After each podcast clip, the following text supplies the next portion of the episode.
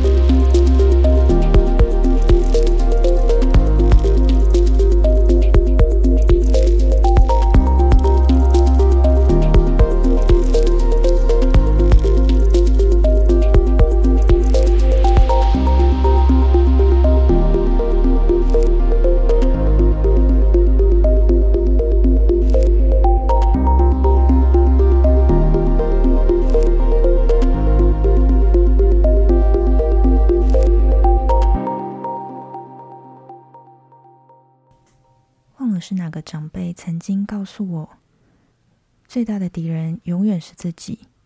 即便这样的道理心里知道，但要对抗心魔，真的不是一件那么容易的事情。至少我们都还在这条路上，至少我正在这里吧。